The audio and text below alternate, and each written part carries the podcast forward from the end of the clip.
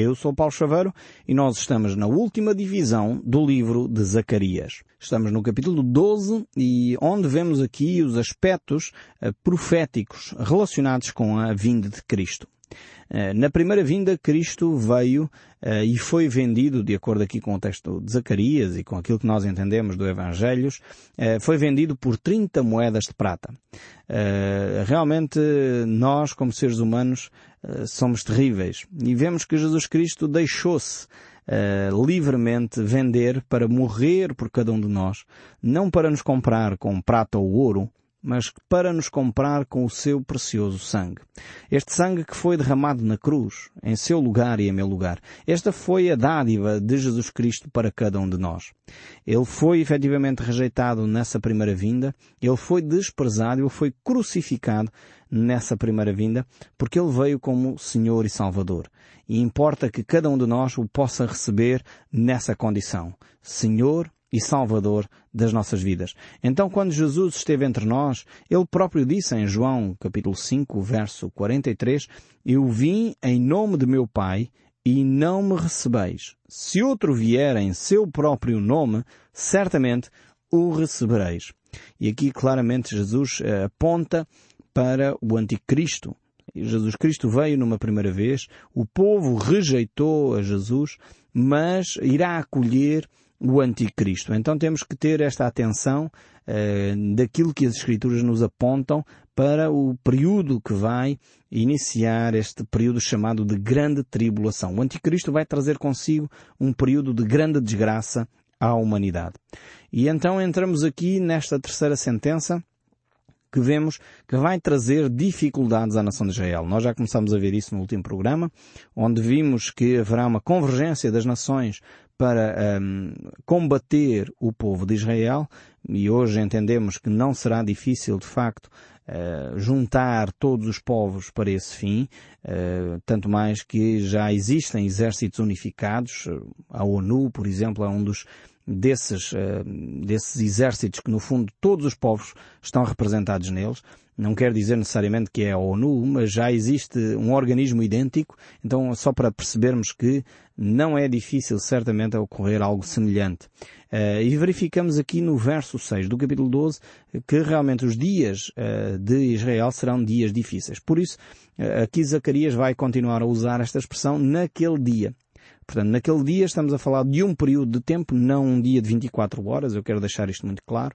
Uh, não é um dia de 24 horas, mas um período de tempo que uh, será inaugurado com a retirada da Igreja, portanto, e o estabelecimento do Anticristo, uh, o período chamado de Grande Tribulação e depois o estabelecimento do Reino de Cristo, um reino de paz na Terra.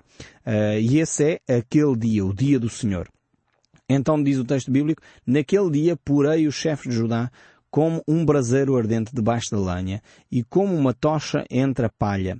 Eles devorarão à direita e à esquerda a todos os povos em redor, e Jerusalém será habitada outra vez no seu próprio lugar, em Jerusalém mesmo. Deus aqui refere mais uma vez a cidade de Jerusalém. Eu reforço esta ideia.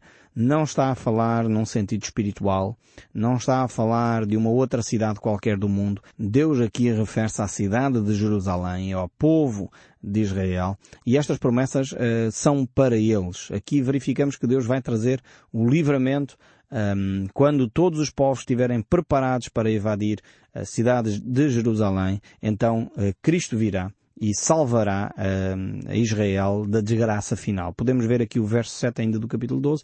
O Senhor salvará primeiramente as tendas de Judá para que a glória da casa de Davi e a glória dos habitantes de Jerusalém não seja exaltada acima de Judá.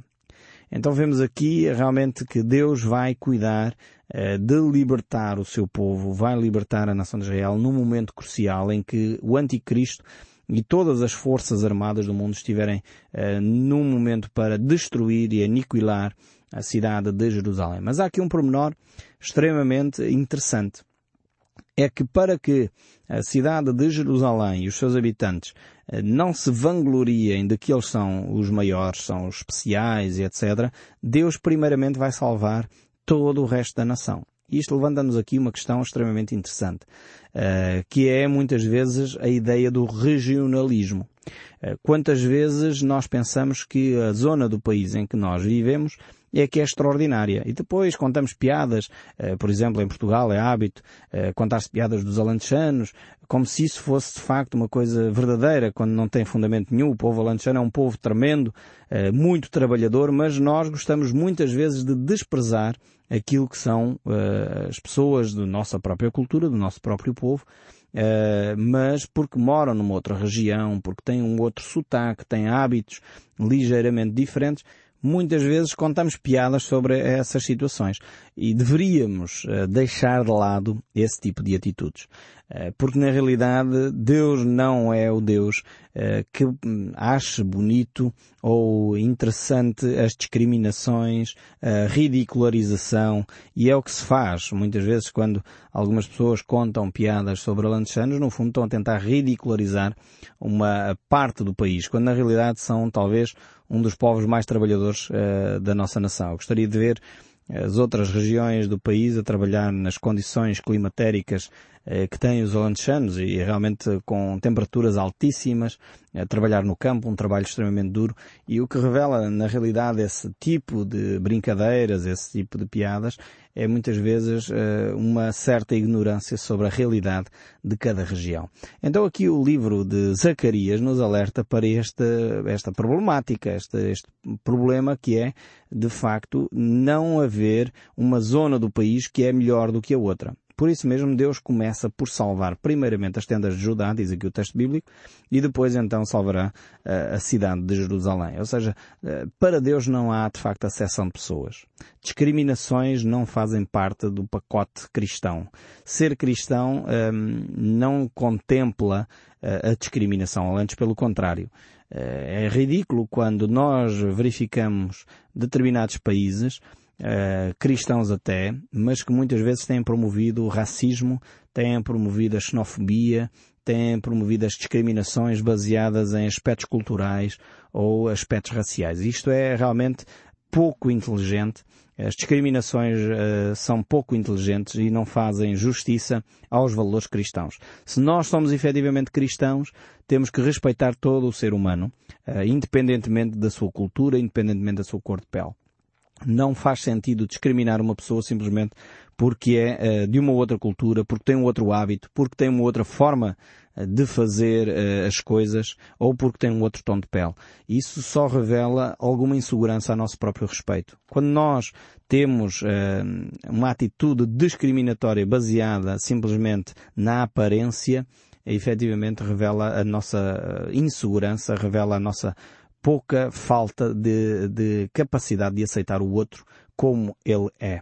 E aqui Deus procura uh, efetivamente tratar deste problema na nação de Israel. Havia sempre houve em Israel algum aspecto mais uh, regionalista e Deus vai dizer que Ele vai cuidar da nação no seu todo. Não é Jerusalém só porque é a capital que Ele vai ser eh, mais valorizada, mas não. Deus vai começar primeiramente por salvar as tendas eh, de Judá e depois então intervirá em Jerusalém. Eh, de facto, Deus não é um Deus das discriminações, não é um Deus que faz a cessão de pessoas, é um Deus que olha e cuida do ser humano por aquilo que ele é e não por causa da sua aparência. O verso 8 prossegue, Naqueles dias o Senhor protegerá os habitantes de Jerusalém e o mais fraco dentre eles naquele dia será como Davi. E a casa de Davi será como Deus, como o anjo do Senhor diante deles. Este é um texto tremendo aqui. É só para nos eh, fazer refletir e perceber a abrangência total deste texto, temos que recordar quem era Davi. Davi foi só o maior general que alguma vez Israel teve. Foi o mais bravo homem de guerra que eh, realmente Israel alguma vez teve. Uh, Davi foi o primeiro, porque não foi o único, mas foi o primeiro a enfrentar o gigante Golias e depois dele houve vários outros valentes que conseguiram enfrentar gigantes, mas ele foi como que alguém que abriu uma nova uh, realidade, percebendo que não precisavam de ter receio uh, desses homens de grandes dimensões, uh, que são considerados gigantes, utiliza essa expressão gigantes, mas eram homens com cerca de 2, 3 metros de altura, Hoje em dia temos eh, pessoas com essas alturas, mas naquela altura as pessoas eram bem mais baixas de estatura uh, e alguém com 2, 3 metros era de facto uma pessoa que era gigante ehm, e Davi foi o primeiro a enfrentar Golias, esse gigante. E por isso mesmo quando aqui o texto bíblico diz que o mais fraco uh, da casa de Israel será como Davi, significa que realmente serão todos eles muito fortes. Haverá, de facto, homens eh, que estarão à frente do exército eh, e que serão muito capazes de combater. Davi, eh, diziam as mulheres quando cantavam, lá encontramos isso no livro de Samuel e no livro dos Reis, quando retrata as batalhas que Davi enfrentava, cantavam as mulheres na altura que Saul tinha vencido a milhares e Davi uh, a dez milhares. Ou seja, uh, realmente havia uma discrepância enorme entre aquilo que os uh, militares da época faziam e aquilo que Davi fazia. Davi era realmente um grande guerreiro que combatia com grande honra mas com grande garra também. E o texto bíblico aqui diz que, uh, efetivamente, o mais fraco de entre o povo seria como o Davi. Então imaginem um exército constituído por homens destes, capazes de desbravar e de enfrentar qualquer inimigo e não se atemorizar porque o Senhor estava com ele. Esta é a razão porque Davi era tão valente, era porque ele percebia que o Senhor estava com ele. E depois diz aqui que a casa de Davi será como uh, Deus, que é uma grande afirmação, mais uma vez, aqui do texto bíblico, uh, que o anjo do Senhor estaria presente. E aqui claramente uma referência à, à pessoa de Jesus Cristo. Jesus que é o servo uh, sofredor na primeira vinda, de acordo com o livro de Isaías, mas ao mesmo tempo ele é uh, aquele que vem da linhagem de Davi. Nós encontramos isso quando estudamos a genealogia de Jesus nos Evangelhos, verificamos que efetivamente Jesus é um, descendente direto de Davi, é a raiz de Davi. Uh, e ele, portanto, uh, assume aqui este aspecto em que Davi será como Deus. E só é possível entender isto com a presença de Jesus Cristo, porque efetivamente Jesus é uh, Deus feito carne. O verso 9 ainda prossegue, aqui do capítulo 12 de Zacarias, dizendo, naquele dia procurarei destruir todas as nações que vierem contra Jerusalém. Temos aqui mais uma vez a referência a este dia, este dia que é o dia do Senhor, não é um dia de 24 horas, mas um período de tempo eh, que será constituído pelo período da grande tribulação e o dia em que Cristo estabelece o milénio, mais mil anos, portanto será um período de mais de mil anos este dia do Senhor, eh, mas Deus vai cuidar da nação de Israel. Eh, quando chegar, eh, de facto, este dia, Deus irá proteger o seu, o seu povo. E nós veremos isso com muito mais detalhe no livro de Apocalipse, onde vamos ver estes aspectos destas nações que irão se aliar umas às outras para atacar Israel.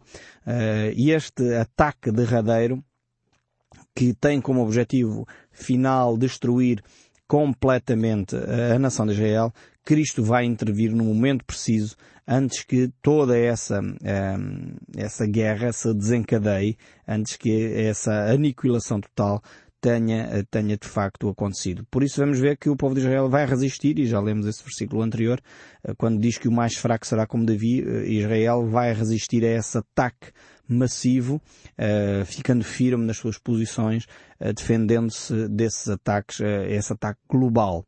Podemos dizer sem dúvida que aquilo que Israel vai viver neste período, uh, nem de perto nem de longe, se compara àquilo que viveram uh, com a exterminação que Hitler e os nazis fizeram ao povo judeu. Realmente não terá um paralelo na história, ainda que já foi terrível aquilo que se presenciou, desumano, uma atitude completamente reprovável por toda a humanidade, aquilo que os nazis fizeram, não só aos judeus, mas a todos os outros etnias das quais eles não se agradavam. Essas discriminações, mais uma vez, hum, não fazem completamente sentido algum. Aliás, não há nenhuma discriminação que faça algum sentido. Eh, todo o tipo de discriminação uh, revelam inseguranças, revelam pouca inteligência, revelam falta de bom senso. E realmente Deus aqui vai continuar a proteger o seu povo e nós vamos ver nos próximos versos algumas das razões pelas quais Deus vai proteger o seu povo. Diz assim o verso 10. E sobre a casa de Davi e sobre os habitantes de Jerusalém derramarei o espírito da graça e de súplicas. Olharão para aquele a quem trespassaram, pranteá-lo-ão como quem pranteia por um unigênito e chorarão por aquele como se chora amargamente pelo primogênito. Vemos aqui uma referência muito clara um, à presença de Jesus Cristo. Mas antes disso, nós vamos aqui falar um pouco sobre esta questão do Espírito Santo, Espírito da Graça, que é referido aqui um pouco antes de olharem para aquele a quem trespassaram. Uh, o livro de Joel refere também este aspecto. Um aspecto importante em que o Espírito Santo de Deus estará sobre a nação de Israel neste período de tempo. Assim como está sobre a Igreja atualmente, quando a igreja for removida, Deus vai desenvolver de novo um relacionamento um, diferente, um relacionamento uh, outra vez preferencial uh, com o povo de Israel. E depois uh, percebemos aqui, além deste aspecto, desta primeira razão, o facto de o povo ter sobre si o, o Espírito da Graça, e, e é interessante que o Espírito Santo aqui é mencionado como o Espírito da Graça e não o Espírito da Lei. Uh, ainda que o povo de Israel sempre se orgulhou de viver debaixo da lei de Moisés, será a graça de Deus que os irá salvar. Em todas as épocas da humanidade sempre foi a graça de Deus que nos faz uh, nos aproximar de Deus. Não é uh, nada que nós possamos fazer por mérito próprio, não é o nosso cumprimento da lei que faz com que Deus intervenha na nossa vida, mas é a pura graça de Deus, ou seja, um favor imerecido. Nós não merecíamos esse toque de Deus, não merecíamos ser uh, abençoados por Deus, mas Deus, na sua graça, na sua misericórdia, vem até nós e nos toca uh, dessa forma toda ela especial. Depois encontramos aqui uma referência, como eu disse, claramente à pessoa de Jesus Cristo. Eles vão reconhecer finalmente uh, quem é a pessoa de Jesus mas vão ficar intrigados. Quem é este a quem trespassaram? Uh, é a grande questão uh, e realmente estes, estes que, que estão ali presentes vão ficar atónitos percebendo que o Messias que eles aguardavam foi o Messias crucificado, trespassado. Aqui uma referência claramente à, à crucificação eh, de Jesus Cristo. Diz o texto que olharão para aquele a quem trespassaram e prantearão como quem pranteia por, pelo unigênito, aquele que é uh, o principal. A ideia de unigênito uh, tem a ver com essa ideia de principal, aquele que é a prioridade. E chorarão como se chora pelo um filho único. É, é também um pouco esta ideia. Então o povo vai ganhar uma consciência nacional de que tinham rejeitado a pessoa de Jesus Cristo. E por causa desta, deste seu reconhecimento, haverá então este selo do Espírito Santo sobre uh, este povo uh, de Israel uh, e irão ser então preservados. Aqui um número que se tem mencionado muitas vezes há grupos religiosos que mencionam este número como sendo um número quase mágico e alguns nem entendem muito bem o que este número quer dizer. Uh, a Bíblia aqui fala, uh, no livro de Apocalipse, aliás, depois fala uh, que durante este período de tempo, o período da tribulação, este período terrível para a nação de Israel e para todo o mundo também, que, haverá, que haverão cerca de 144 mil pessoas um, que irão ser seladas e preservadas como testemunhas. Há determinados grupos religiosos que usam esta, este número quase, enfim, como um número assim mágico, mas na realidade este número está muito bem identificado em Apocalipse capítulo 7.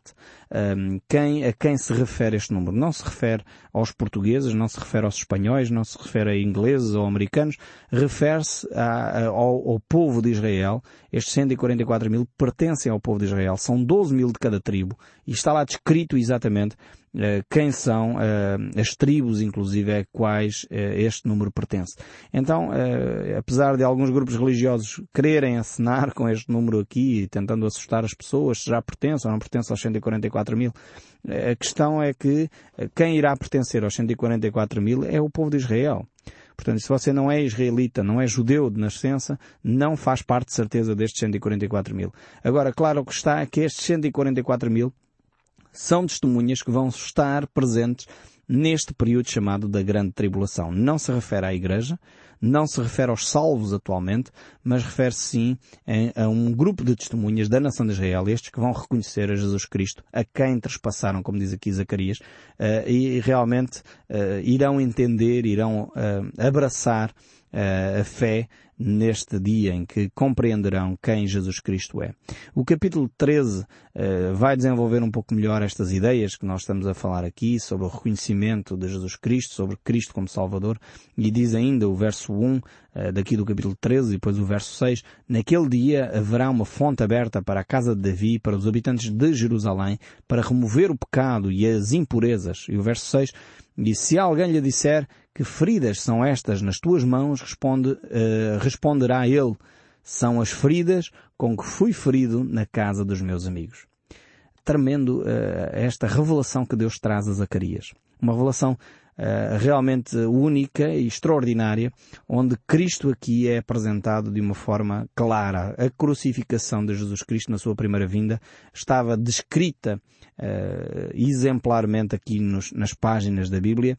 É pena que nós seres humanos às vezes não olhamos para as Escrituras e por isso não entendemos o plano de Deus para a humanidade. O verso 11 reforça a ideia daquele dia. Em, voltamos aqui ao capítulo 12, de Zacarias, verso 11, diz, Naquele dia será grande o pranto de Jerusalém, como o pranto de Amat Rimon, no Vale do Megido. Aqui temos uma referência a este lugar, onde de facto eh, Israel irá prantear, porque compreendeu que havia rejeitado a Cristo e uh, reconhece então o seu pecado e abandona o seu pecado. E volta aqui a este hum, texto recordando o tempo do rei Josias, no Vale Megido, onde o povo pranteia e reconhece também o seu pecado, fazendo aqui uma alusão a uma altura em que o povo reconhece as suas atitudes. E depois prossegue o verso 12. A terra pranteará cada família à parte, a família da casa de Davi à parte, as suas mulheres à parte, a família da casa de Natã à parte, as suas mulheres à parte, a família da casa de Levi à parte as suas mulheres à parte, a família dos Senaítas à parte as suas mulheres à parte, todas as mais famílias, cada uma à parte e as suas mulheres à parte. Aqui temos uma referência não só aos aspectos da nação, de uma conversão uh, nacional, podemos dizer assim, mas também uh, refere-se a um arrependimento individual. Por isso aqui refere cada família à parte, individualmente, uh, os seus elementos à parte. Ou seja, tem a ver com uma atitude pessoal a conversão e a relação com Deus é uma atitude pessoal. Não é só um aglomerado, não é só uma nação, mas no fundo toda a nação se torna um, convertida quando os indivíduos se convertem. E é isso que este texto nos acaba aqui de dizer por outras palavras. Precisamos de uma entrega pessoal, cada um de nós, cada família que nós representamos, nos entregarmos a Jesus Cristo para que a nossa vida efetivamente seja transformada e a nossa nação também independentemente uh, de, do todo, nós temos que individualmente tomar essa decisão. É uma decisão pessoal, sua e minha, e só assim poderemos ver o nosso mundo transformado. Que Deus o abençoe ricamente e até ao próximo programa. E não deixe de ouvir o som deste livro.